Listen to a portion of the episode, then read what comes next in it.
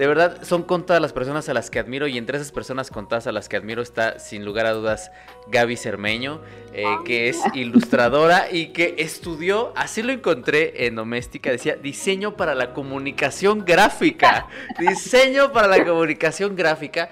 Eh, una extraordinaria ilustradora. Ahorita vamos a pasar a ver un poco de tu trabajo y que vayamos platicando.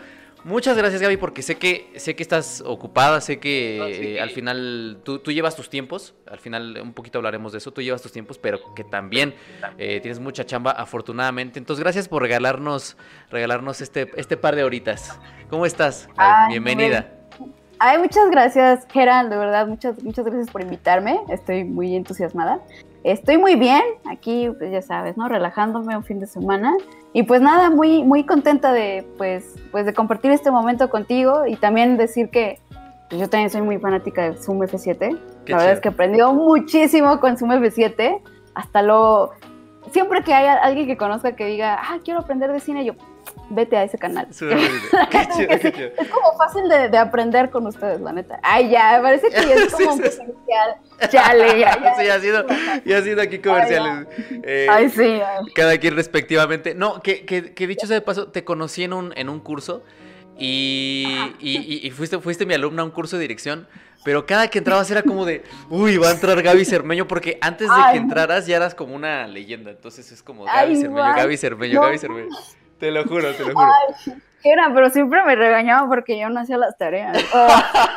sí, sí, sí, sí. Eh, pero entendía, entendía, porque tenías, tenías muchas cosas que, que hacer. Eh, bueno, dentro de, dentro de lo que encontré, Gaby, porque creo que a la gente que le, que le interesa la animación, a la gente que le interesa el diseño de personajes, el storyboard, la ilustración, la construcción de atmósferas y de, y de personajes eh, de una forma muy emocional a partir del uso de la luz, del uso del color, creo que van a aprender un montón aquí. Y estaba viendo oh. que eh, dentro de tu currículum estás como directora de arte eh, de Studio Mighty de una serie animada. Y creo que mucha, mucha gente no sabe eh, específicamente como en qué consiste esa labor de dirigir arte en una serie animada. y me gustaría que me hablaras un poquito de esas labores que estás desempeñando en este, en este estudio. Pues mira, en primer lugar, yo creo que suena muy glamuroso el decir, oh, soy director de arte, ¿sabes? Pero es más la responsabilidad de gestionar todo el trabajo. O sea, en, mi caso, yo soy codirectora porque yo me encargué de la parte de personajes. Eh, hay alguien más que está ocupándose de los fondos, que también es como ah, es un rollo aparte y muy, muy complejo. Pero para personajes, siendo una serie eh, de 2D, eh, pues necesita muchas poses, necesita, bueno, para empezar, diseñarlo, ¿no? Y hacer propuestas para que le guste al cliente. Entonces, yo en esta, en esta este, mm, postura de ser directora, realmente yo lo que hacía era eh, justo organizar tiempos y trabajos y delegarlo, porque de eso se trata, ¿no? Más como del liderazgo, más allá de, de o sea, sí toma de decisiones, pero al final de cuentas es tomar decisiones pero también de la mano de otras personas que intervienen en el show, ¿no? De saber qué tan factible es que tal personaje se pueda mover, cosas así, ¿no? Entonces, este sí es un trabajo, la verdad es que es un trabajo más de gestionar, de administrar, de saber organizarse y de este, justo, el, dar una pauta, el, guiar a los artistas, a los que me están ayudando, mm. a que sí vaya por el tono del, del como del mood del, del show, ¿no? que si yo veo que alguien hace como algunas expresiones de un personaje eh, que saltan en el estilo, yo corregirlos, ¿no? De no va por ahí, tienes que hacer los ojos tal vez más grandes, más expresivos, este, no sé, tal vez eh, recuerda que las luces de, como los rim lights, ¿no? Que estén nada más de tal lado, cosas así que puede ser que ya no suene tan glamuroso, pero la verdad alguien tiene que estar dando esas pautas para que todo se vea como homogéneo en el show, ¿no? Porque si no, sí se vería como una mezcla rara de que cada quien hace lo que, lo que le parece conveniente y al final sí hace falta estas directrices, ¿no? es que hay que homogenizar toda la onda de los personajes para que no, para el espectador no salte así de, Ay, porque ahora se ve distinto en este capítulo y en este otro se ve como de, con una estilización distinta. Entonces, pues realmente esa es mi chamba, obviamente estar en las juntas, en las juntas de a ver qué vamos a hacer esta semana o de cómo vas el equipo, ese tipo de cosas como más de administración, más de gestión de tiempos es lo que a mí me tocó hacer y pues fue mucho aprendizaje, la verdad. siempre he dicho que cada vez que emprendo un nuevo trabajo, yo entro como a los golpes, sin haber sabido, sin haber entrenado, pero es como de, bueno, de alguna manera voy a aprender en la marcha, ¿no? Claro. Estuvo interesante. Que, eso, eso de pronto eh, se nos olvida, ¿no? A la gente que ya están empezando a poner las preguntas en el chat. Eh, chat, no se preocupen, vamos a tener una hora ya después de, la, de esta charla inicial para que hagan sus preguntas y Gaby les vaya respondiendo sus dudas, pero de pronto se nos olvida que sí hay mucha esa parte de, eh, bueno, dos cosas, ¿no? El trabajo colaborativo, es decir, que tú vas encaminando para que sea homogéneo como el, resultado, pero que también es un trabajo administrativo, ¿no? Entonces, de pronto se nos pasa, creemos que solo es llegar y como artistas y, este, no, ponernos a pintar y entonces ya tenemos la obra, pero en realidad detrás hay un, hay un trabajo administrativo porque hay presupuestos y hay que, hay que rendir cuentas, ¿no? Entonces, al, rendir cuentas hay que ser como muy, como tener una, una, buena planificación. Antes de entrar a tu, a tu trabajo, porque de verdad quiero enseñarles todo lo que, lo que has hecho, eh, quiero preguntarte, ¿por qué decides estudiar diseño para la comunicación gráfica? ¿Cuál fue como? sí, el nombre, ¿no? quiero estudiar diseño para la comunicación gráfica. Es decir, eh, ¿querías hacer cine ya? ¿O querías hacer animación? O, querías dibujar? ¿O cuál fue como ese punto de, que detonó eh, que entraras a estudiar esto y que te dedicaras a esto? Jera, no vas a creérmelo, o tal vez sí, pero en serio, yo no he planeado nada en mi vida. como al aire, o sea, de verdad es que yo no sabía a qué carrera entrar, porque pues ya, ya estaba saliendo de la prepa y yo, bueno, pues creo que sé dibujar, me gusta, pero no sé qué, en qué puedo, porque neta ese fue mi pensamiento. Tal vez suene muy frívolo, ¿no? Pero no sé cómo usar ese talento para, para tener dinero. O sea, porque decía, no, es que eso no me va a generar ningún tipo de ganancia.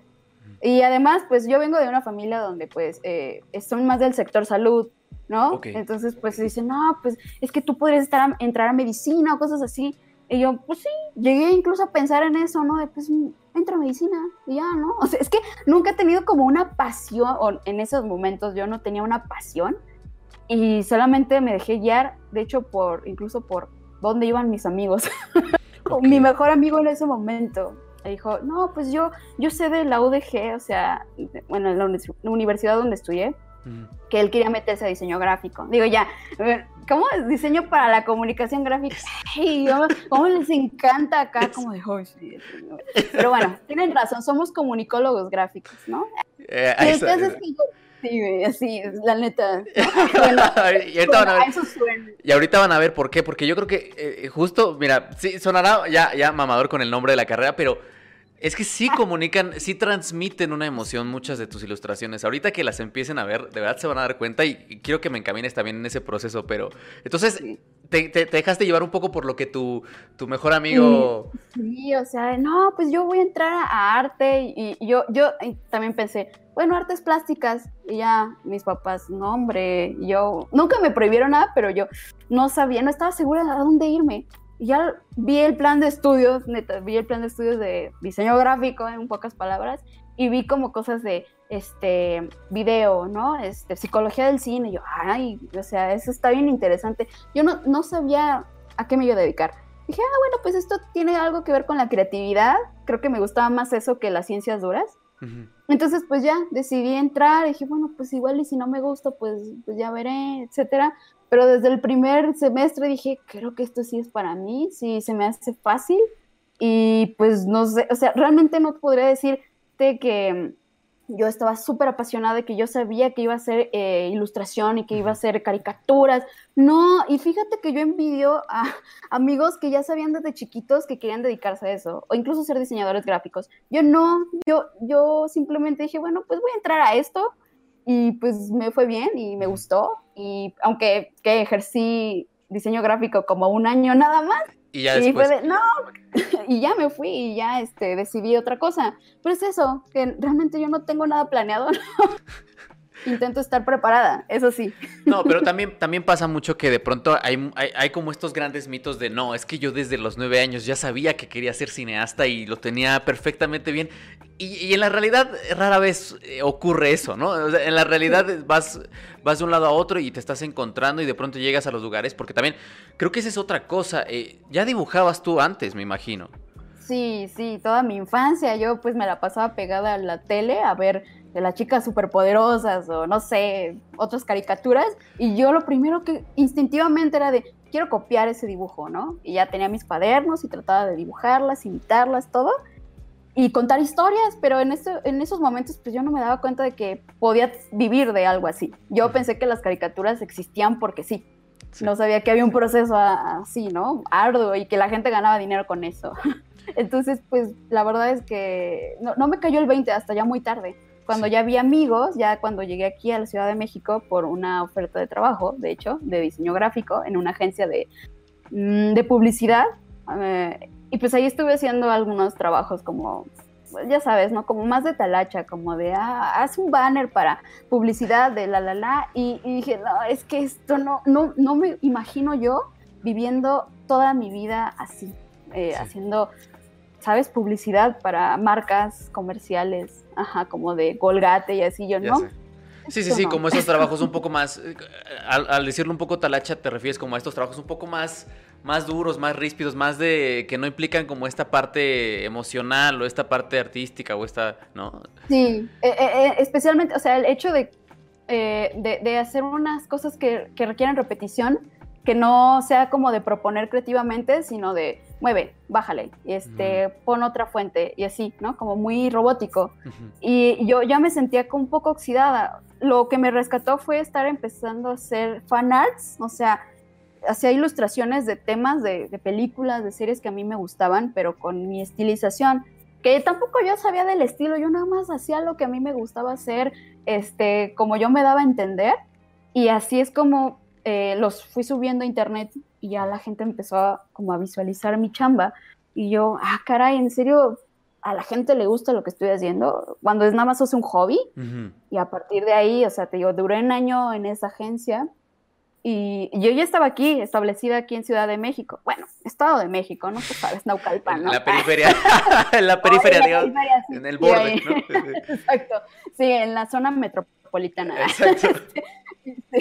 Y, y, pues dije, ay, pero pues también está padre quedarme aquí, porque pues no sé, en Guadalajara yo eh, me sentía muy como tal vez recluida, como que me faltaba esta libertad, y ya estando aquí dije, ay, me siento a gusto, pero pues ya no quiero seguir trabajando en una agencia, pero ¿cómo me voy a mantener? ¿Cómo? O sea, y te digo, yo siempre como una pluma al aire, empecé como a, a buscar trabajos, pero pero ya como de ilustradora, como de pintora o algo así en series animadas, no tenía nada de experiencia. Y ahí poco a poco como que ya me abrí camino, empecé a practicar mucho más y aprender por mi cuenta. Y ya, este, tanto tuve la fortuna de tener trabajos de freelance, que eso también me mantuvo, pues, a partir de mis ahorros, eso también me sumó como más tiempo para poder quedarme aquí. Y ya cuando me llamaron para Anime Studios, porque pues ahí encontré, encontré una vacante, pues ahí ya me aferré, ¿no? De no, pues ahora sí tengo que mejorar mucho mi trabajo porque me quiero quedar aquí, eh, viviendo aquí en las periferias. En la, zona metropolitana, para decirlo de una manera. En la zona metropolitana. Justo, justo voy, a, voy a cambiar de ventana para toda la gente que está viendo aquí. No sé si esto lo voy a subir a Spotify. Eh, supongo que sí, supongo que sí, porque estas charlas le gustan mucho a la gente. Eh, ya estamos viendo tu página, tu página que es gabicermeno.com. Y aquí hay como pues una de las grandes cosas que, a mí me, llamaba la atención en algún momento, nosotros eh, teníamos esta cuestión del, proyecto editorial al que yo sigo queriendo que, seas parte de, porque me parece que tienes un, vuelvo, un talento extraordinario. Y aquí en la, en la, en la página, bueno, podemos ver esta, esta ilustración que hiciste sobre, sobre Roma, que es en blanco y negro, esta, estas ilustraciones de Oh My Disney, ¿no? Que también tiene que ver con esta cuestión del, del de, esto que dices del fan art, ¿no? Que de pronto no sabes a dónde te van a llevar ciertas cuestiones y tú hacías esto y de pronto terminas haciendo estas otras cosas, ¿no? Y también está eh, como esta parte de la ilustración. Y, una de las cosas que, que yo quería preguntarte es bueno, ya tienes esta trayectoria como, como diseñadora de arte que ya nos, directora de arte, perdón, que ya nos explicaste eh, hace unos minutos. También tienes esta parte de ilustración editorial, que también es otra cosa. Hiciste storyboard también en otro, en, en animación. Entonces, has pasado por, por diferentes eh, procesos. Y yo quería, yo quería preguntarte, ¿Cómo, ¿Cómo te aproximas a estos diferentes proyectos? O sea, ¿cómo te aproximas a un proyecto más de tipo cinematográfico, como lo es hacer un storyboard o diseñar, eh, dirigir arte? ¿Y cómo es aproximarte a un proyecto editorial? Es decir, ¿hay diferencias? ¿Hay, hay, hay, similitudes? ¿Cómo es eh, estos diferentes procesos eh, de hacer estas diferentes cosas? Mientras voy a ir enseñándoles el apartado de ilustración para que lo vayan viendo. Ay, pues sí, es complejo. O sea, de hecho, hasta ahorita me, me está costando un poquito el discernir entre un trabajo de, ilustración editorial y lo que es visual development, porque como yo empecé haciendo editorial, o sea, la ilustración editorial, pues como está acompañada de texto, eh, la ilustración pues eh, es importante, pero no necesita, sabes, contarlo todo sin, sin apoyo, porque pues tiene el apoyo de, de, lo que, del texto, del cuento, de lo que sea, ¿no?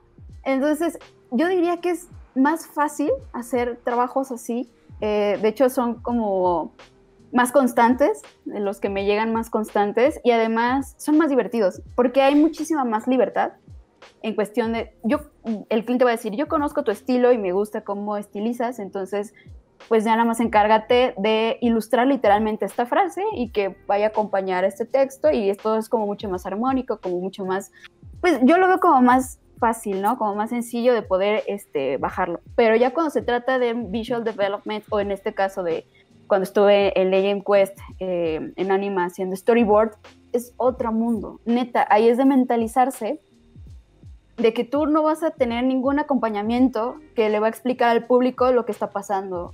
simplemente la imagen tiene que contar todo. Mm. Entonces sí es complejo, especialmente en storyboard es algo que yo amé hacer y a la vez lo sufrí, porque yo no tenía muchas tablas de, pues, de storytelling. Porque de hecho eso hasta creo que el director de la serie dijo, el showrunner dijo que eh, eh, los ilustradores sufrimos mucho para incorporarnos a storyboard porque tenemos como esta, esta eh, no sé, este vicio de hacer ilustraciones muy bonitas, hacer unos dibujos bien bonitos, pero que esto, esto no es suficiente para hacer storyboard. El storyboard, tú sabes, ¿no? Requiere de muchísimo conocimiento del lenguaje cinematográfico, del, del, este, del acting, de, pues no sé, este, el, el, el, ritmo. Bueno, eso ya son cosas más de edición, pero aún así debes de tener ciertas nociones, ¿no? Como para saber, este, pues cómo, cómo hacer que la audiencia entienda lo que está pasando. O sea, cosas como de que no te saltes el eje, o cosas, sí, tal cual, eso es muy complejo y, además de, tener como esta habilidad de saber eh, producir emociones. Por ejemplo, eh, en Storyboard están como estas, estos, estas células de trabajo que hay quienes se les da mucho más el hacer eh, storyboard de acción y hay quienes se les da más el dramatismo, bueno, el, más bien como el, como tú dirías, ¿no? El más, este, recuérdame, Jerry, que, que, todo es drama, pero... El, drama, el drama es acción, el drama es acción. El drama es acción, exacto, pero más bien como estas partes emocionales, ¿no? Como de, este, el melodrama, ¿no? De, ah, el, sentimiento. Y hay quienes se les da increíble la comedia. Entonces, ahí es difícil, ¿no? Como de ver, o el terror, ¿no?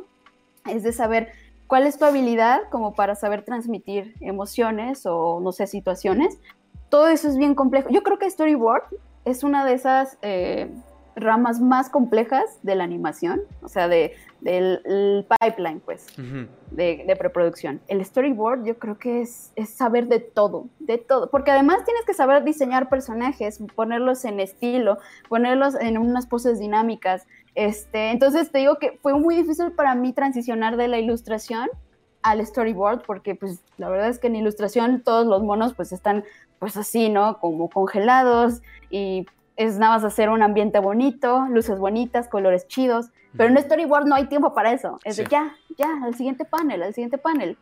Y, es eso, es saber como de narrativa gráfica. O sea, podríamos decir un poco, Gaby, es que me, me, me, explota la cabeza lo que dices porque eso de que, de que incluso hay gente que hace storyboard que tiene su propio tono, o sea, este, este, esta persona me sirve para hacer storyboard de comedia. Esta persona me sirve para hacer storyboard de farsa. Esta para eh, tragicomedia. Este traje. Es bien interesante, ¿no? Porque es una de las tantas decisiones, incluso de dirección, ¿no? De, es que quizás este, este dibujante o este ilustrador no tiene el tono que estoy buscando en el storyboard. Entonces, quizá a él lo voy a hacer, hacer otras escenas, ¿no? Entonces, es bien interesante eso que, estás, eso, eso que estás diciendo. Y en, y en la ilustración ya no pasa, ya pasa a ser otra cosa, ¿no? Podría, por lo que te entiendo, creo que podríamos decir que el storyboard es condensar la acción. Es, la acción, es el, es el centro, es el corazón, la acción. Y ya en la ilustración ya estás hablando de toda esta cuestión de, ahora sí ya es composición, quizá armonía de colores. Eh, exacto. ¿Es, eso? ¿Estoy en lo correcto? Sí. Pues, bueno, esa también es mi interpretación, totalmente. O sea, storyboard, storyboard es, narrativa, es acción, exacto, es contar, es, es, no decirlo, es, es, mostrarlo. Y en ilustración es como se va bonito, que sea atractivo para que los niños sí se queden viéndolo mm. este, y que además cuente lo que el texto está pues acompañando. Pero definitivamente, este, claro, tiene también como sus partes complejas en la ilustración, ¿no? Por ejemplo, de que llegan briefs donde tienes que acomodar muchísimo texto, bueno, muchísimas cosas, y es de, ¿cómo hago eso en, una, en un solo panel, en, en, una en un solo spread? Mm. Eso también es súper complejo. Pero definitivamente el storyboard, sí, eh, como bien lo dices, ¿no? Como lo resumes, es acción, es cómo demuestras lo que está ocurriendo en una serie de dibujos, que tengan continuidad, que tengan ritmo, que tengan, además que pues que se entienda, ¿no? Para los animadores, porque no nada más es hacer unas bolitas y palitos, sino que realmente el, animador lo pueda traducir y decir, ah, claro, esta es esta pose, o este es, esta expresión que está haciendo este personaje es de tristeza. No puede ser ambiguo. De hecho, esa es una de las claves para ser storyboardista. Debes de ser muy claro, muy, muy claro al dibujar. No, no perfecto, no, no se trata de estilizar bien hermoso y no se trata de ser claro con las acciones que estás haciendo. La línea de acción debe ser muy, muy, este, pues, muy limpia, pues. Entonces, sí, la verdad es que ser storyboardista, mis respetos a los que siguen trabajando en eso, a los que se dedican a full time con eso, porque sí es una friega y es de conocer mucho, mucho, mucho el, lo cinematográfico. Gaby, justo siguiendo en, esta, en esta línea eh, también, entre estas distinciones, ahorita me acabo de pasar a esta sección de Oh My Disney. Y, y, la gente en el chat están vueltos locos, dicen que, no conocían tu trabajo, pero que qué bonito trabajo tienes. Están preguntando por tu Instagram. Eh, ¿Tienes Instagram? Claro, sí, sí, sí. Es Gaby Cermeno. Es, es Gaby con W punto Cermeno. Ahí está. Ahí está, para que te sigan. Y yo quería preguntarte también cómo es este proceso, porque en este momento estamos viendo estas ilustraciones muy bonitas en las que estás mezclando como toda esta estética del papel picado, ¿no? De, del Día de Muertos, como toda esta, esta estética y la estás, estás encontrando una manera de unirla con los personajes más icónicos de Pixar. ¿Cómo fue el proceso de, esto? Porque también al final Disney eh, termina siendo un cliente, ¿no? Es un cliente y, tienes que hacer un trabajo creativo. Y entonces, ¿cómo es esa relación cuando tienes que congeniar ambas cosas? La creatividad con... Estás, estás haciendo un trabajo para un cliente, ¿no? Sí. Y no, y fíjate, ese es el ejemplo. O sea, yo pocas veces he estado en ilustración publicitaria. Ese fue como el, mayor ejercicio que tuve de, un trabajo de ilustración publicitaria. Y fue muy arduo, porque en esta, o sea, me contactó una agencia, no, no fue Disney ni nada de eso, o sea, fue una agencia de Monterrey que quería contenido para, este, para, para su Facebook. Eh, como estaban eh, publicitando la película de Coco, creo que en Argentina, llegó después que en México, entonces, pues querían algún posteo como de redes sociales para Oh My Disney, ya sabes, o sea, es, Oh My Disney se dedica como a, compartir muchos dibujos de, fans y así, y, pues la verdad es que esto escaló más de lo que yo estaba esperando. El caso es que ya la agencia me contactó y me dijo, no, tenemos un proyecto de, o sea, para hacer unas cosas con temática de Coco. Yo no manches, yo estoy encantada, o sea, sí me gustaría hacerlo.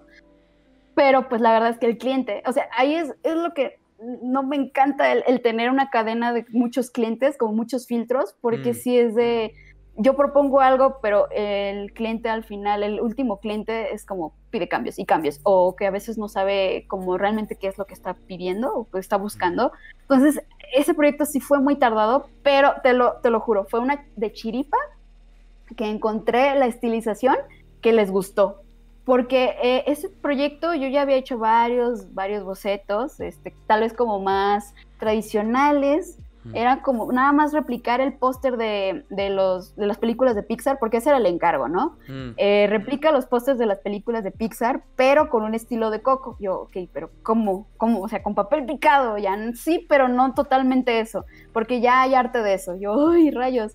Entonces, pues sí, ellos me daban como sus, eh, sus ejemplos gráficos, me decían exactamente como qué, eh, qué les gustaría, qué se imaginaban. Yo ahí hacía mis exploraciones, pero nomás no convencía.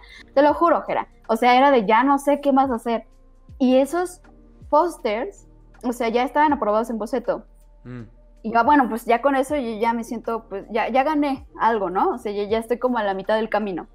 Entonces el color, neta, ese creo que fue eh, el parteaguas, porque yo ya los había pintado con los colores de los personajes originales, ¿no? Mm. O sea, pues así, como, como son. Y fue, fue un error de dedo eh, mientras estaba en el Photoshop, que le di clic a, bueno, a, un comando, ¿no? Control U, y de repente se me fue el mouse hacia, hacia como a la orilla de, esa, de esa barra de color. Y ahí es cuando se hicieron los colores como morados, azules. De verdad, o sea, me estás diciendo que, que diste con la paleta de colores por accidente. Por accidente, sí, exactamente. Y yo, espera un momento, esto se ve bien, esto, esto me está gustando. Obviamente no quedó como ahorita los finales, ¿no? Pero fue una idea así como tal cual eureka, ¿no? Y yo, Fab, esto está bueno, se debería continuar por esta línea. Y me atreví a mandárselos así al cliente porque dije, no, capaz que decir que no quieren que estén deformando sus personajes, ¿no? Que, que estén proponiendo cosas que no van con el estilo. Pero les gustó mucho. O sea, al grado de que ya después, meses después, Pixar ya, pues, ya sabes, ¿no? Dijo, uh, vamos, a, vamos a pedir que se dan ya los derechos de reproducción. Sí. Y ya, pues, nosotros somos los dueños de este contenido a partir de ahora. Qué chido. Digo, pues yo sigo, sí, sí, o sea, está chido, pero yo no esperaba eso. Y ya, pues, eh, hasta, digo que hasta conservo una captura de cuando salió en, iTunes, de hecho, esa, ese arte. Yo, no manches, fue como increíble porque también me dio muchísima exposición. Sí. Ese proyecto, wow. Que nos dice justo de Press Spinel, que es quien te digo que, que dice que eres la, directora de arte de su proyecto ah, de Pixelatl. Ya se manifestó y dice: Los accidentes no existen, dijo la tortuga de Kung Fu Panda, soy Irving. Sí era Irving, sí era Irving. Eh, justo, justo es bien interesante porque la siguiente pregunta que tengo es que sí, tu, tu, estilo, y me voy a pasar a la parte de blanco y negro, porque también tienes cosas en blanco y negro. Aquí tienes una, les estoy enseñando esta ilustración que hiciste sobre un plano icónico de Roma. Eh, que es en blanco y negro, pero creo que sí, la mayoría de, tu, de tus ilustraciones o del estilo que tienes está basado en un, en un color muy específico, en una paleta de colores muy específica, ¿no? Es decir, colores saturados, eh, muy, que, ¿no? que muy, muy vívidos. Y, yo quería preguntarte, ¿cómo fue o cómo es? Ahorita ya dijiste que, hubo un accidente para que pudieras dar con el color de, esta, de, de esta serie en específico, ¿no? Pero ¿Cómo has ido configurando ese estilo, Gaby? ¿Qué es, tan característico? ¿Qué inspiraciones? Eh, a lo mejor alguna película o algún artista o algún que te haya ayudado a ti a, decir, es, esto es ¿no? lo, que, lo, que ya me, define eh, completamente. Pues yo creo que ha sido el ver mucho trabajo de muchos artistas, no encerrarme nada más en, ah, me gusta el trabajo de, no sé, eh, antes nada más veía cosas de Carlos Lerma, un, diseñador gráfico de aquí de México que pues eh, yo, yo estaba obsesionada con la manera en que estilizaba. Y unos cuantos, ¿no? Pero ya después dije, oye, es que hay más artistas. Y entonces empecé como a, ver más, a seguir a, más artistas en Instagram y también a ver más eh, películas. La verdad es que ver películas me abrió mucho. O sea, siempre me ha gustado ver pelis desde la secundaria y así, pero no me clavaba tanto. Simplemente decía, ah, está padre, pero no entiendo por qué se ve padre. Entonces, pues, este, el, ya como tomármelo en serio, es, que la verdad es que eh, ver cine es una clase, pero además eh, empecé a, tomar cursos. Tomé, de hecho, lo que me abrió la mente y lo que me hizo entender eh, la onda del blanco y negro y de los valores tonales fue un curso que tomé en escena con Jan Freys. Es un director, yo, de hecho creo que fue, fue director de Huevo Cartoon, y ahorita pues ya está en Francia, pero ese dude neta me abrió los ojos. Fue de, es que no solamente se trata de que tengas una buena intuición con el color y de que sepas cómo hacer esquemas interesantes, pero debes de entender el color. Y yo no entendía el color para nada, ¿no? Porque yo creo que si hablamos de mi trabajo, lo que más puede llamar la atención puede ser la parte del color. Entonces, a partir de ahí fue que dije, no, quiero hacer trabajos en blanco y negro, quiero hacer cosas ya en valores tonales porque quiero entender realmente cómo funciona la luz. Digo, estoy todavía aprendiendo eso, pero definitivamente fue... ya quisiera yo estar aprendiendo como lo que estamos viendo eh, específico el trabajo de la luz, eh, lo que están viendo en el chat. Eh, pero bueno, perdón, perdón, es que está, está impresionante lo que, lo que haces con precisamente con eso, con la luz. Ay, muchas gracias. Sí, sí, sí, o sea, a partir de ese curso que tuve de como de ilustración digital, que para mí realmente fue, como un curso de visual development con Jan Freys, fue que dije, ah, claro, es que el, secreto del color no está en el color, está en la luz, está en el, sí, es eso, es, es la luz, es el, los medios tonos blanco y negro, no es como de que, ay, los colores saturados, obviamente siempre van a llamar la atención, los colores súper llamativos, pero si, los, si abusas de ellos, pues se convierte en una mezcla bien que, te puede marear, ¿no? Entonces aprendí a mesurarme en cuestión del color, a entender que para que haya eh, algo saturado y llamativo debe haber un espacio que también esté neutral. Es como en la música, ¿no? Necesita silencios claro. para que se pueda apreciar el resto de la armonía. Claro. Que, ahora que mencionas, híjole, mencionas esta, este curso y este, este que tuviste para empezar a trabajar la luz ya. Eh, tú también eres maestra, también, también, das, también das clases. Eh, para quien le interese, porque veo mucha gente interesada en el chat, tienes un curso en doméstica eh, que, pueden, que pueden entrar ahorita y, ya lo van, van a aprender contigo. Y, esa parte, esa parte, antes de, avanzar a otros temas, eh, perdón si corto como un poco el hilo, pero esa experiencia como, como profesora que has tenido, porque también has, dado, clases presenciales, si no mal recuerdo, también estuviste dando clases presenciales antes de todo esto que nos tiene en estos momentos haciendo esta llamada, en lugar de que estés aquí conmigo platicando. Eh, sí. ¿Qué, cómo has, visto a estas, estas nuevas generaciones, a estos alumnos que has tenido, eh, qué has aprendido de ellos? Porque yo también, al ser profesor, para mí siempre es un proceso de aprendizaje continuo, de encontrarme con nuevas formas, nuevas, nuevas maneras de entender el consumo, el cine, etcétera. ¿Qué, te ha pasado a ti? ¿Cómo, te ha ido con esa experiencia de, ser profesora, de dar clases? A mí me ha encantado dar clases, me gusta mucho este, motivar, me gusta guiar y así. Lo que yo he notado es que realmente sí tienen capacidad, pero como que no se la creen. Me ha sí me, ha tocado varios alumnos que digo, no inventes, o sea, tienes un nivel increíble que nada más te hace falta más, tal vez un poco más de práctica, pero ya tienes todo, ¿no? Y no se lo creen, como que no tienen confianza y es de, ¿pero por qué? O sea, digo, yo sé que al ser estudiantes, pues, o sea, todavía nos falta como más tiempo, más años de experiencia y ya estar como en un trabajo como para no sé, como mm, entender que sí somos suficientemente hábiles o mejorar nuestras, eh, nuestros skills, ¿no? Pero, pero sí es algo que me llama mucho la atención, de que hay quienes tienen como muchísima habilidad, con mucha facilidad de, hacer cosas, pero como que no, no llegan como a creérselas o les falta eso, les falta cierta confianza. Y a mí me gusta pues digo, al final de cuentas eso queda en ellos, ¿no? El que sí este, vayan a, a venderse como artistas y así. Pero sí me gusta motivarlos. Así, realmente nada más se trata como de ser más persistente. Em, e, entonces, sí, eso ha sido como una experiencia muy bonita, muy enriquecedora, porque de verdad yo he aprendido muchísimo con mis alumnos, muchísimo. Porque obviamente yo tengo también mis carencias, eh, pero no sé, como que yo los veo como más colegas, ¿sabes? Yo no los veo como, ay, sí, ustedes son como mis este, son menos que yo. No, al contrario, es de, tú vas por buen camino, yo nada más te aconsejo que tal vez no habías contemplado esta, esta opción de que tal vez no, no eres tan excelente en perspectiva, pero eres muy bueno en storyboard o eres muy bueno en eh, haciendo esquemas de color. Pues puedes irte por aquí, o sea, no nada más tienes que irte por un camino, el que te están obligando tal vez otros profes o, o tu familia o qué sé yo, o tú solito, ¿no? Sino de que hay una, una gran este, apertura como de caminos y, eso pues me gusta incentivarles a mis alumnos. De que no, no, de hecho en el curso de doméstica también lo digo, ¿no? De no, no tienen por qué casarse con un solo camino. O sea, es más de este dejarse llevar, ¿no? Y, y, no estar como obsesionados en que a fuerzas así tiene que ser, sino de no, realmente tú vete por el lado pues donde tú te sientas como más, este, más, más feliz, que te llene más y no te sientes obligado nada más como a cerrarte, así como los caballos, ¿no? De que nada más así tiene que ser el asunto.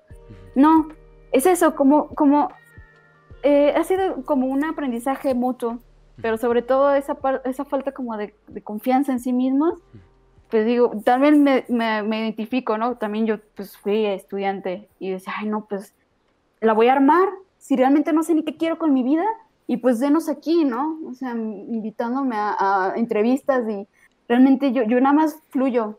fluyo y, dejo que la vida me sorprenda y pues ha estado chido hasta ahorita, afortunadamente para mí. Y creo que es que también eh, como, como parte, digo, de la, de la docencia en específico de un, de un arte, que, que, en este caso, bueno, pues es todo esto, eh, justo eso, ¿no? Uno como profesor, también yo lo pienso mucho con las clases de guion y dirección, es como tú tienes ciertos atributos, o sea, llévalos, ¿no? No, no, no, no es como buscar imponer una visión, sino dar las herramientas para que con esas herramientas que, que ya hay, tú puedas eh, potenciar ese talento que tienes, ¿no? Entonces sí, justamente también a mí, a mí me pasa mucho eso de, más que ver como, como esa relación de yo soy el profe y lo que yo diga y tal, es como establecer esos puentes y, entrar en ese aprendizaje eh, mutuo.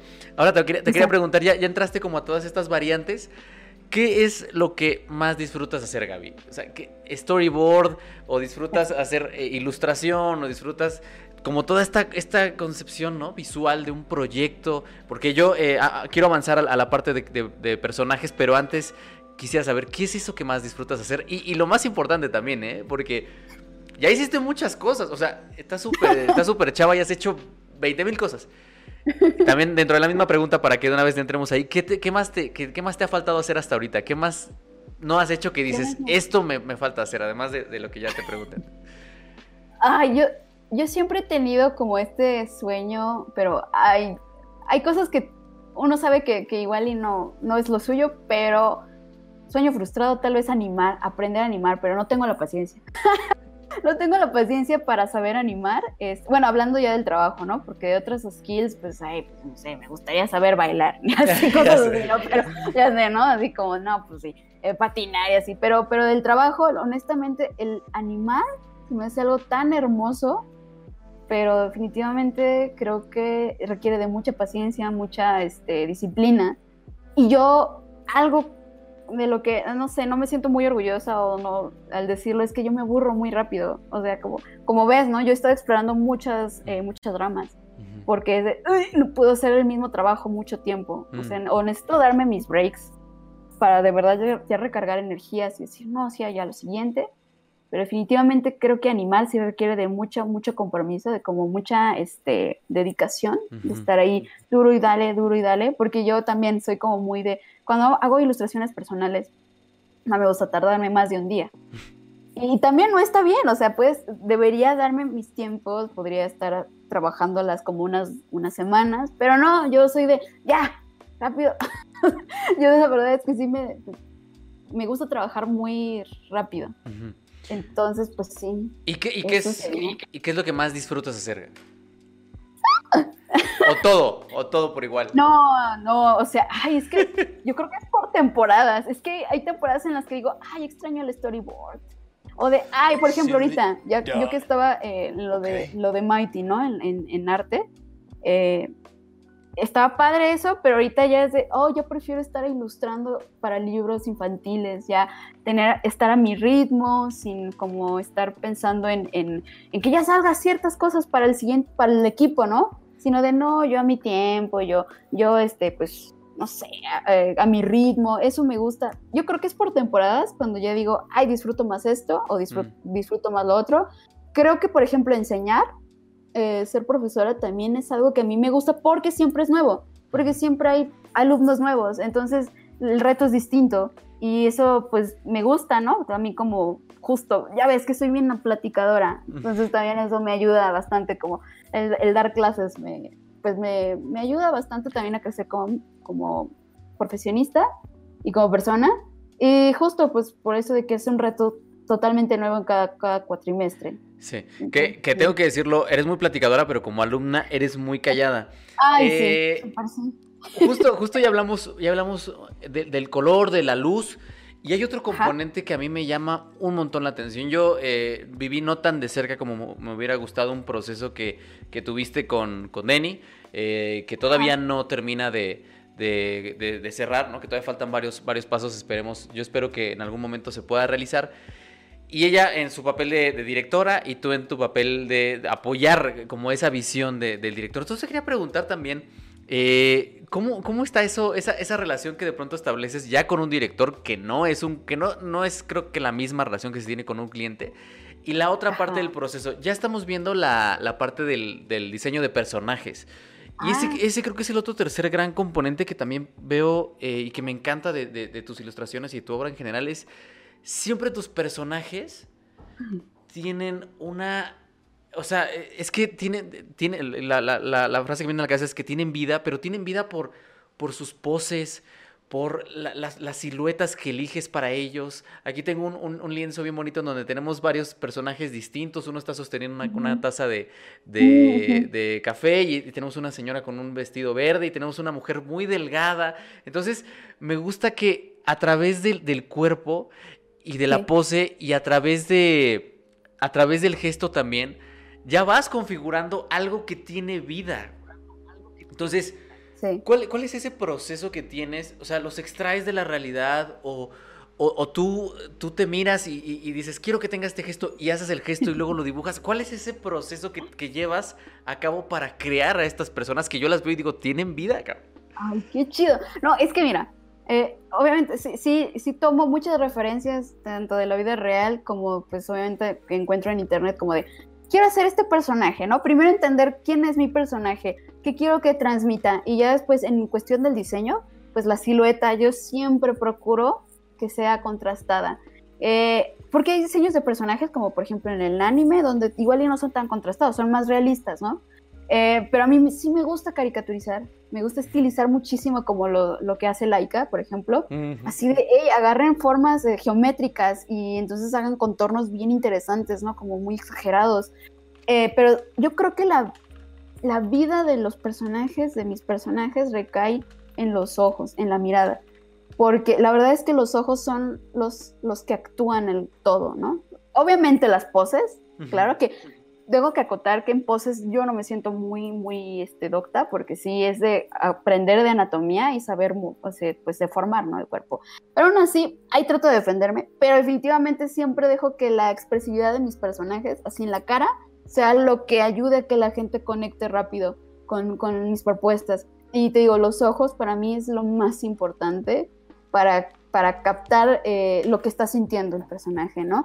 Y sí, eh, fíjate que yo ya no me veo en el espejo, o sea, mientras hago las cosas, pero puedo darme cuenta que mientras estoy dibujando, estoy, estoy, haciendo, estoy haciendo la cara que quiero que quiero que mi personaje exprese. Te lo juro, o sea, digo, sería medio raro. Yo creo que algún día deberían tomarme foto mientras estoy dibujando. Neta, hasta se me cuando cuando es una, una escena como de tristeza, pues sí también se me empañan los ojos, ¿no? Como de, es que necesito vivirlo para que sea para que sea auténtico porque si no, pues es un personaje como muy, como de pin-up, ¿no? Como muy bonito, pero que no está transmitiendo. Entonces sí necesito ponerme en el papel, así como los actores de doblaje, ¿no? Que necesitan, obviamente son actores, tienen que ponerse en el papel, tienen que ver cómo el personaje está interactuando, el dibujo está interactuando, para que realmente se sienta, pues, ajá, como auténtica su, eh, lo que están diciendo. Así yo al momento de dibujarlo digo, no, es que debo estar en el mood del personaje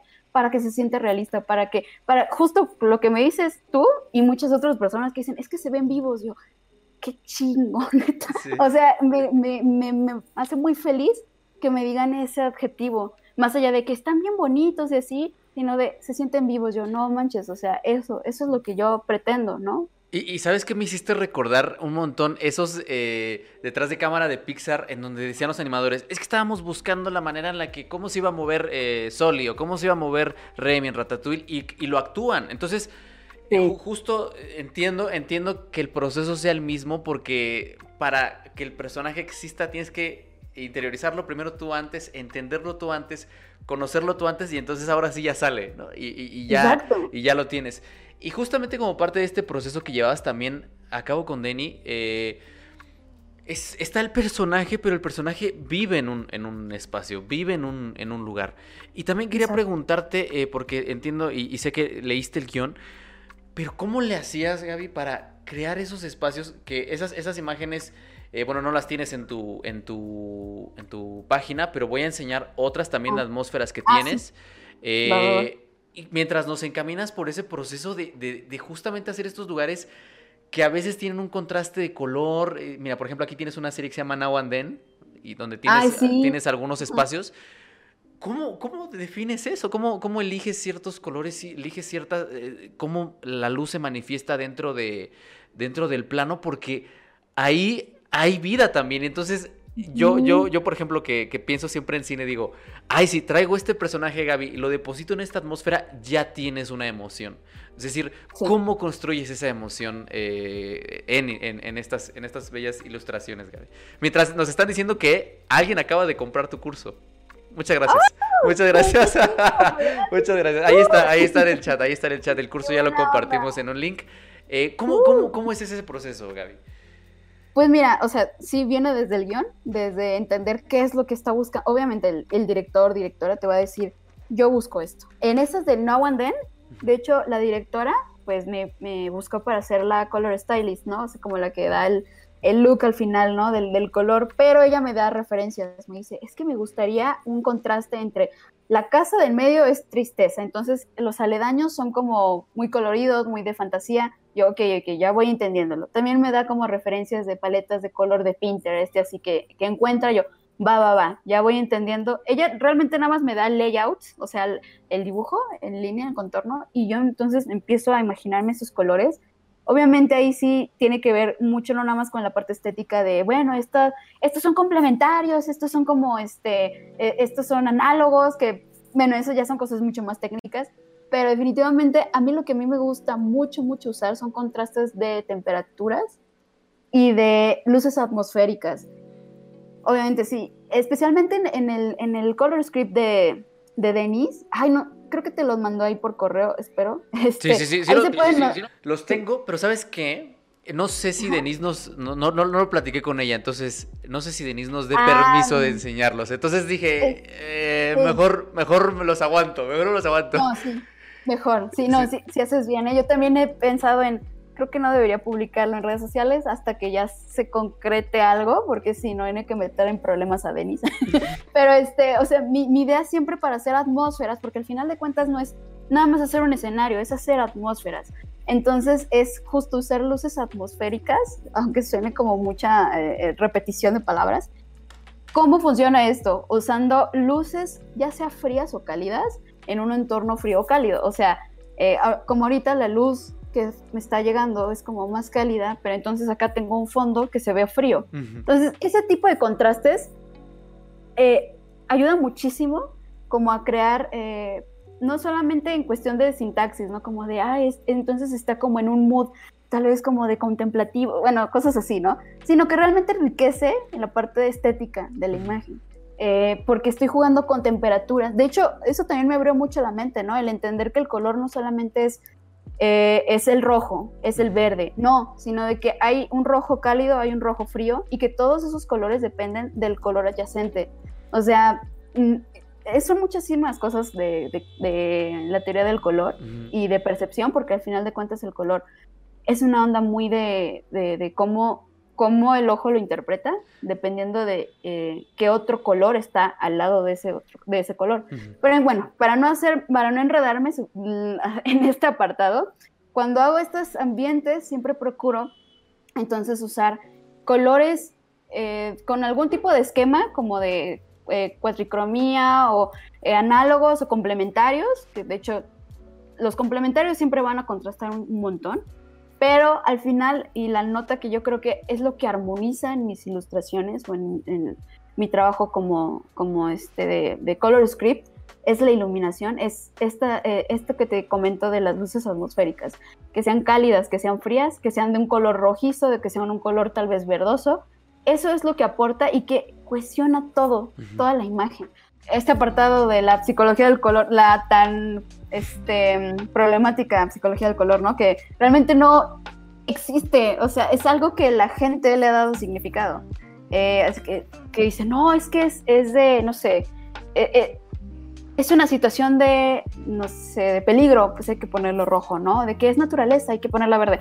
Pero es que también están sus contrapartes, ¿no? También el rojo puede parecer como algo muy apasionado, como del amor, y el verde también puede ser algo tóxico, puede ser algo venenoso, ¿no? Entonces, esto de, obviamente, sí hay que tenerlos en cuenta al momento como de tomar decisiones, como de, especialmente para storytelling, ¿no?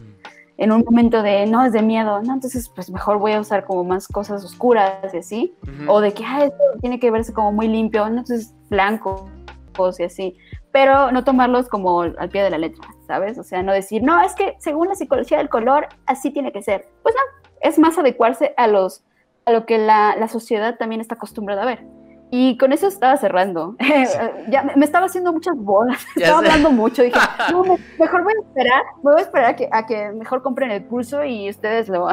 ándale, ándale, ándale. Haciendo, promoción. Eh, sí, como de, ¿pueden saber esto? En... No, sí, pásenle. Yo se los aseguro que, que, en el curso de Gaby van a aprender, van a aprender un montón. No, no, no, no, no. Entonces, aprovechenlo. Eh, entonces, chat, ¿cuáles son sus preguntas? Mira, nos preguntaba Edgar para que la, respondas. Primera pregunta ya del chat, eh, pregunta de la gente. ¿En qué libros, en cuáles libros podemos encontrar tu trabajo? ¿En cuáles libros? Bueno, es que casi todos han sido pues educativos de pues de España, así no son como eh, libros así como de mm, una historia propia, pero sí hay uno que es infantil que se llama este Picaboo. Lo pueden encontrar así en Amazon. Es tal cual un niño, eh, niño, un libro para niños así toddlers, así súper chiquitos, para que conozcan un poco más sobre Halloween. Ahí tengo, de hecho fue como el primer libro donde pues están todas mis ilustraciones, donde no es colaborativo. Eh, y próximamente voy a sacar uno, no digo, no es mío, sino soy la ilustradora de un libro sobre eh, costumbres de África pero eso no sé hasta cuándo se vaya a imprimir. Así que eh, sí, solamente tengo esos y claro, pues lo, ah, ahorita que se, me acordé, también eh, participé en dos libros, que eso sí los pueden conseguir rápidamente en, Amazon, son Mexicanas que hicieron historia, el volumen 1 y 2. Ahí yo hice varias ilustraciones de muchas este, pues, mujeres ilustres de la historia de México. Y al lado también de muchas otras ilustradoras que hicieron su aporte.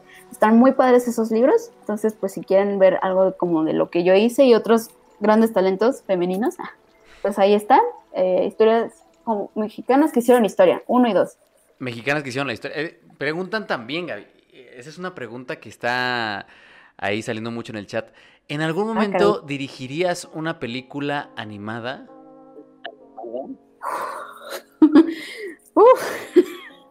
o sea, creo que es sería un sueño para mí, pero la verdad es que ah, sería muy complejo. Eh, no sé si dirigirla, pero sí me encantaría dirigir arte, ¿sabes? De una película. Eso es como mi, mi sueño. Uno de mis grandes sueños es que me den como la oportunidad de hacer el arte, bueno, dirigir arte para una película de animación. Sería increíble, increíble, increíble. Pero dirigirla por, por completo pues no lo sé.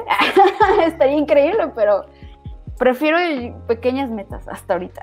Porque la verdad es que un proyecto, tú sabes que es complejísimo, ¿no? Saber de todo. Y, más ahorita en el contexto en el que nos encontramos ahorita, que parece que vienen tiempos oscuros de, fondos y todo eso para la animación y para el cine mexicano y etcétera, etcétera, etcétera. Eh, pues ojalá, ojalá, mira Gaby, yo te, te lo juro que si que si en algún momento yo puedo hacer algo de lo que tengo pendiente ahí, que, por cierto ya te mandé un par de cosas eh, que, evidentemente no pelaste, pero no te preocupes. si en algún momento llego... no, pero entiendo, entiendo, entiendo. Si en algún momento llego a hacer, hacer algo, la primera persona que voy a tener en la cabeza va a ser tú, definitivamente. Eh, nos preguntan también, películas animadas que admiras como ilustradora animadas. Ah, todas las de Laika. Todas, absolutamente todas las del estudio Laika son un most. O sea, porque ahí aprendes también de, cinematografía. O sea, y, el estilo, los colores, los personajes. Es una obra de arte todo lo que hace Laika. Y también últimamente me, eh, me acuerdo de esta película de animación de. Este, ¿cómo se llama? Ay, Cartoon Saloon. Se llama Wolf Walkers. Uf, es que Wolf Walkers, ¿qué onda, no? ¿Qué te pareció? ¿Qué te pareció Wolf Walkers? Está hermoso, es una locura, de verdad es. Dios, eh, me encanta los diseños de personajes, el movimiento, todo. Se ve el, amor, ¿no? Al arte ahí. Definitivamente está hermosa, preciosa. Es, una joyita esa, esa de Wolf Walkers. Aunque creo que todo lo que hace Cartoon Saloon es hermoso, es precioso y se ve que se toman su tiempo para hacerlo. Entonces, no, no manches, es una genialidad Eh, aunque la historia, pues sí, o sea, tampoco es como wow, ¿sabes? Este es el hilo negro, pero está muy bien contada y son personajes entrañables. Y el diseño es precioso, la verdad me encantó.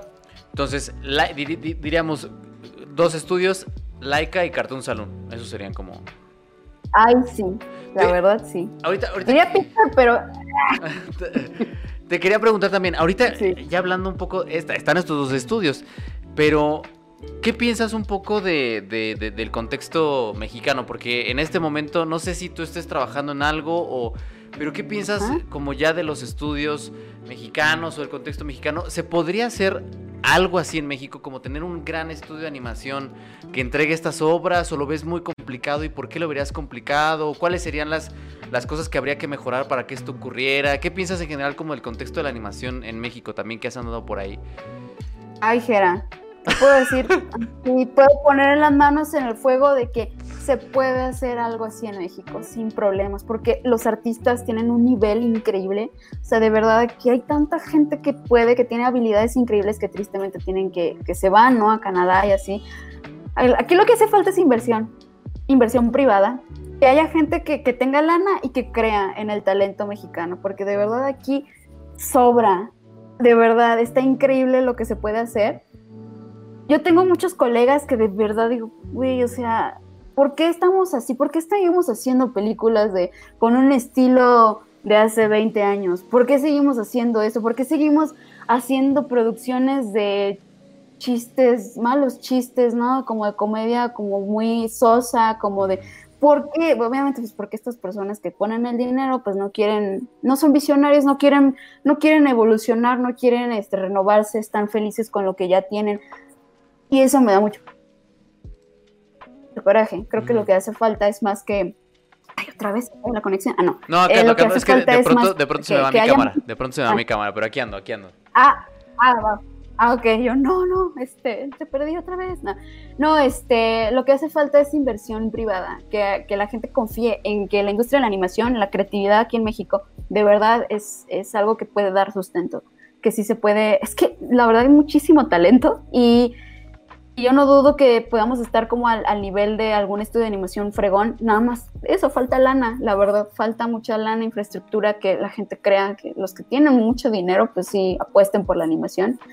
¿Qué es lo que siempre hace falta? Em, sí, porque la verdad es que los estudios de animación en México pues, sí siguen como en lo mismo, ¿no? Haciendo las mismas historias, apuntando al mismo público, sí, con estilizaciones muy iguales, y es como, no, y que en realidad este, tampoco hay tantos todavía, ¿no? Eh, bueno, pienso, pienso yo en dos ahorita, que es Anima y Huevo Cartoon, que son como los dos grandes, pero por ahí anda también este eh, Imagination Films, que por ahí también hace 3D y hacen otras cosas, pero sí, en realidad no hay como no hay como un estudio como estos dos que mencionaste, ¿no? Como, como Cartoon eh, Saloon o como Laika, que tengan una estética específica y que estén buscando innovar constantemente. Falta esa parte, falta esa parte. Y justo he escuchado muchas veces esa frase, ¿no, eh, Gaby? De, hay muchos artistas increíbles en México, pero que se tienen que ir a trabajar a, Canadá o que se tienen que ir a Estados Unidos o que se tienen que ir básicamente para poder eh, prosperar.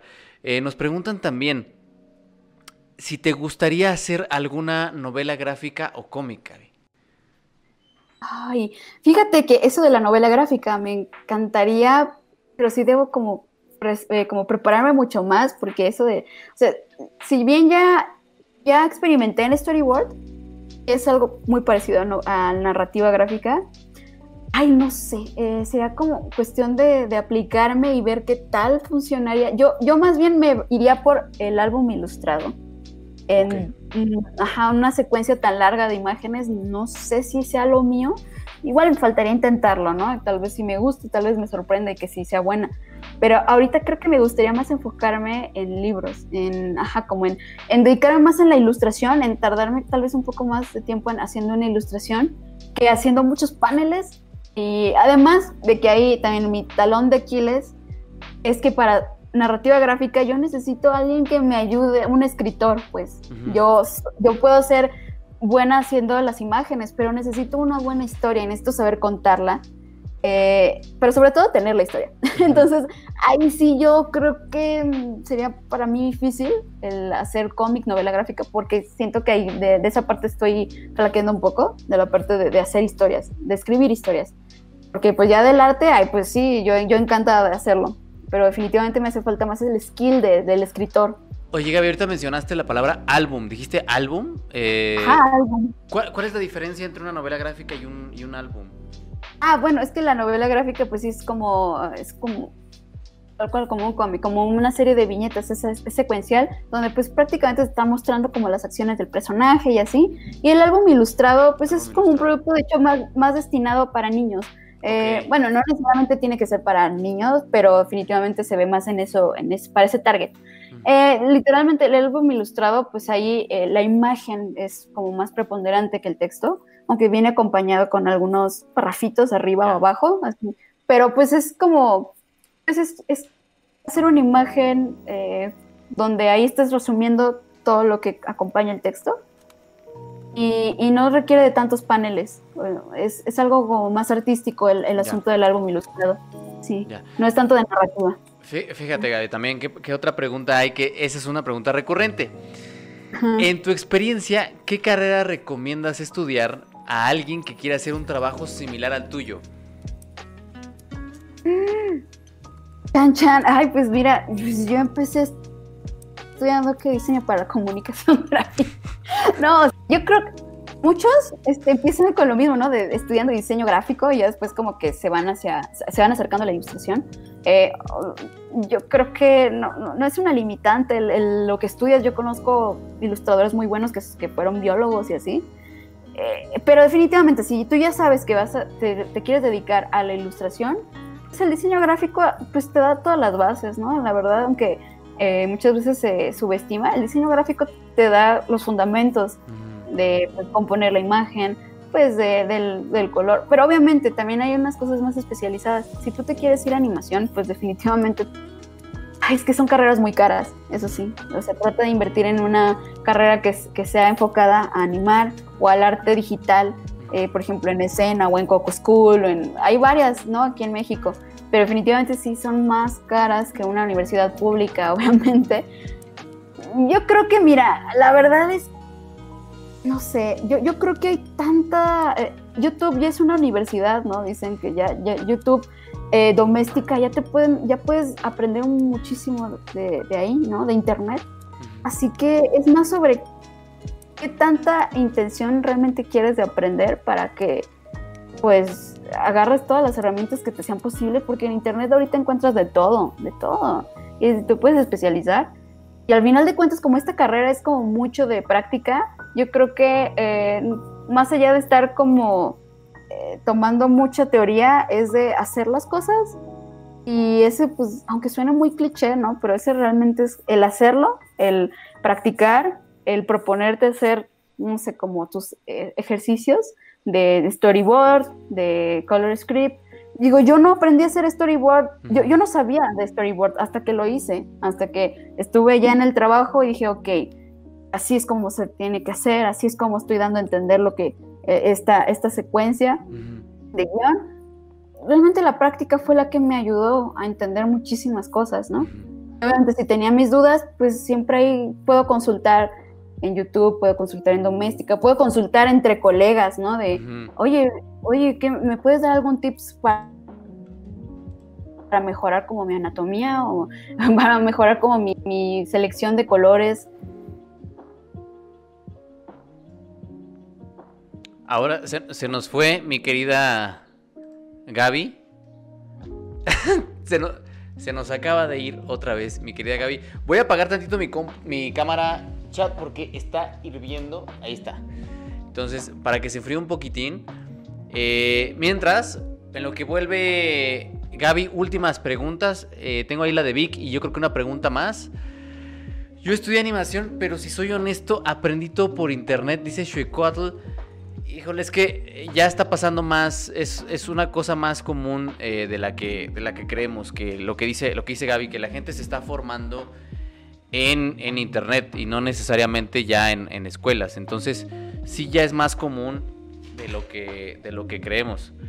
Eh, pero sí, sí, sí, sí, sí, ya a, mí me lo decían en el lejano 2009 en la escuela de cine, nos decían, ustedes no vienen a aprender aquí, o sea, no vienen a que les demos datos, no vienen a que les demos el, conocimiento, vienen a eh, conocer a su crew, ¿no? Entonces, creo que ya desde hace ya algunos años se viene manejando esa, esa idea y esa teoría de que eh, no vamos a, por una cuestión de aprender del conocimiento, vamos por una cuestión de conocer al crew y supongo que no es, muy distinto. Gaby, nos sigue, nos sigue masacrando el internet. No, no te preocupes, no te preocupes, Gaby, no te preocupes.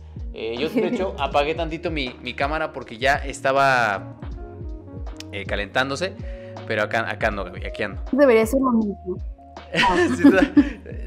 ya, ¿en qué, ¿en qué andabas, Gaby? Dice, Gracias.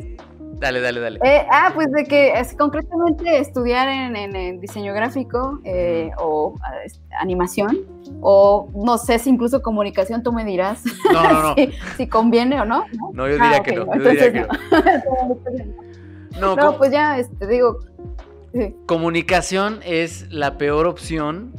Eh, o sea, es que un poco comunicación termina siendo una una válvula de escape, O sea, es como quise ser músico, pero no pude, entonces voy a comunicación. Quise ser esto, pero no pude. Entonces, quise ser esto, pero no pude. Quise ser esto, pero no pude. Entonces, yo, yo no sugeriría eh, comunicación, quizás sí algo más técnico, porque en el caso de, de lo tuyo sí ya te es más aplicable, ¿no? Es más como, mira, el color y se aplica de esta manera, que por cierto, eh, esa era la siguiente pregunta que venía, que la dejó alguien que te admira muchísimo, que es mi querido Vic, ah. mi querido Víctor Hugo, eh, que te admira un montón. Ah, Preguntaba el buen Vic que en dónde disfrutas ilustrar más, si en papel o en digital. Ah, pues fíjate que yo ya me acostumbré a trabajar en digital. O sea, por los tiempos así, eh, yo, yo, dejé el de dibujar en, este, en papel, en tradicional, desde que salí de la carrera.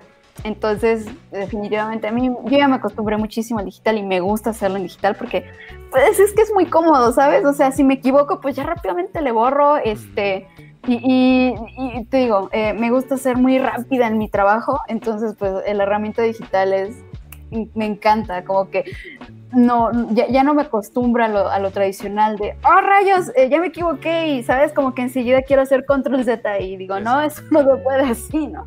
Entonces, sí, definitivamente el digital a mí me gusta mucho más. Sí, tiene, tiene esas, esas bondades de que lo mismo a mí me pasa con la edición, o sea, si estás editando, te equivocas y ya no es que tengo que pegar algo en una emulsión, o es, es control Z y ya me lo solucionó y a seguirle, ¿no? Entonces sí, el digital sigue siendo ya, o más bien ya es como esa, esa ventana principal. Gaby, antes de que nos ocurra algo más, ya nos estamos acercando a, las cinco y media.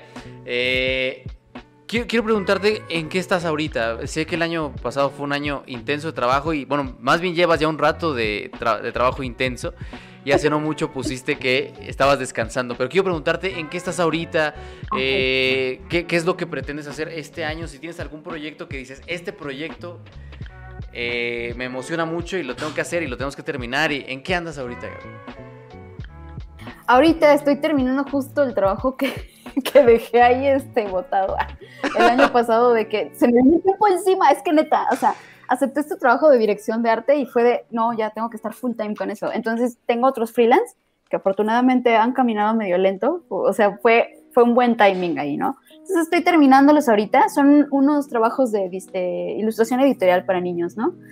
Entonces estoy tomándome mi tiempo, estoy como, ah, ya voy a entregar esto, ya, eh, y, ya más estoy dando clases eh, ahorita en escena.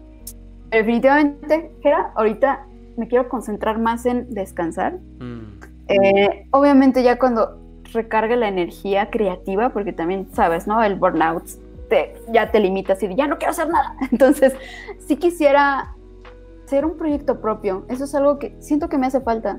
¿Sabes? He estado en tantos lugares, en tantas ramas, y ya se me olvida que pues yo también quiero hacer algo propio, arte propio. Y eso es en lo que yo me quiero concentrar. De verdad me gustaría hacer algún álbum ilustrado, sí lo tengo muy en cuenta, el el, producir algo para mí, y, ni siquiera con, eh, con, fines comerciales ni nada de eso, simplemente el, a ver, ¿cómo voy a poner en práctica todo lo que he aprendido durante estos años y hacer algo lindo, algo con una historia personal? Y eso, eso me quiero concentrar al final de año. Yo creo que, sí, como para mitad, final de año, me encantaría tener como ese tiempo para poder enfocarme en, en hacer algo nada más mío y ya no, ya no preocuparme por, eh, por el trabajo, ¿no? Este remunerado, sino simplemente tomarme este break creativo y ya hacer algo que ya no tenga, no tenga un brief ni deadline ni nada, simplemente concentrarme en, en yo, hacer lo mío, hacer prácticas, hacer concentrarme en mí. Eso es lo que yo busco este año. Qué chingón, qué chingón. Y créeme que te entiendo completamente, completamente, porque eh, justo el año, el año pasado también fue un año muy complicado por lo que todos ya sabemos y porque también en, mi caso, que es estar en YouTube y con lo de Zoom y con otros canales y otros espacios, eh, pasa eso que dices, es un, hay un burnout y hay una parte en la que sientes que ya no, que, lo que tú quieres decir ya no lo vas a decir como tienes que decirlo porque estás quemado, porque estás cansado, porque... Y estoy en el mismo, en el mismo punto que tú, como de, ya no quiero, porque ahora ya eh, los videos del canal ya los veo como un trabajo cuando antes no los veía así. Entonces ya es como de, ya no quiero trabajar, ya no quiero trabajar. Y ya quiero hacer algo mío, ¿no? Entonces, eh, bueno, ya, ya, sabes que ahí, al menos en, la parte de guion, cualquier cosa que necesites, acando. Y me propuse este año, me propuse este año porque siempre le digo a mis alumnos, les reviso sus guiones, mándenmelos y les doy feedback y tal. Y siempre me hago bien, güey, porque tengo que trabajar, porque tengo que editar, porque tengo que hacer cosas. Entonces, tengo, hay gente que me ha mandado guiones de largometraje que no he revisado, que no he revisado. Y no los he revisado por estar metido en otras cosas. Y este año lo quiero para ya hacer algo. Ahora sí, como dices, algo mío, algo nuestro, apoyar otro proyecto. Este, dar, dar retroalimentación a mis alumnos. Entonces, créeme que te entiendo perfectamente. Y, eso, reitero, Gaby, las, las puertas abiertas, ya sabes, eh, de lo que sea para revisión de guion o consultoría, lo que sea para platicar de lo que sea. Ya sabes que acá andamos todo el, equipo de Sum 7 y yo en concreto. Y, nada, Gaby, ahorita ya agradecerte, agradecerte por haber pasado a, este, a, este, a estos dos accidentados streams. Eh, ya salió el sol, ya salió el sol, lo cual me alegra. Pero ya, ya, salió el sol. Eh, muchas, muchas gracias, Gaby. Eh, por tu tiempo, por estar aquí y por enseñarnos a todos. Eh, recordarles que Gaby tiene un curso en doméstica. Ya por ahí ya alguien ya se, inscribió. Qué chido.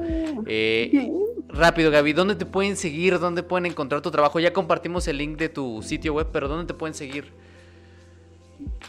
En Instagram es soy Gaby Cermeno, o sea, Gaby.cermeno y Gaby es con W.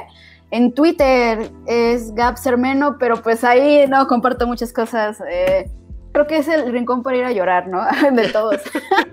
Lo usas como todo, es nuestro rincón de todos para ir a llorar. Sí, sí, sí. Claro, sí, eh, por supuesto. Sí, a veces pongo alguno que otro dibujo, ¿no? Pero definitivamente en doméstica también, pues eh, ahí está mi perfil de doméstica. Es tal cual Gap, eh, Gap Sermeno Art. Y pues en dónde más, pues mi, mi, mi, página web, pero pues creo que ahí no, no hay tanta convivencia, gabicermeno.com. Y sí, creo que yo me la paso más en Instagram, ahí subiendo contenido y así. Es que no soy tan influencer, Gerano. No, nadie, no, no te creas, ¿eh? O sea, influencers ya los de millones, de millones, pero... Sí, no. Pero no, no, no, no, no, o sea, todos, todos así, o sea, 100 mil no, no, no son tan influencers. Pues Gaby, ah. Gaby, muchas, muchas, muchas gracias, de verdad. Eh, espero que pronto, de verdad, desde lo de Denny, que yo no pude estar por el canal, pero de verdad espero que pronto eh, poder trabajar contigo, poder colaborar contigo, es algo que tengo yo en mi cabeza y que espero que en algún momento se me cumpla. Eh, y gracias, gracias otra vez por estar acá. Ay, no, de verdad, muchas gracias a ustedes por darme este espacio. En verdad me lo pasé muy, muy chido. Y no sé, siempre es un gusto platicar contigo. Qué chido. Y pues sí, adelante, hacer colaboraciones, está cool. Conste, te voy, a tomar la palabra. Ah.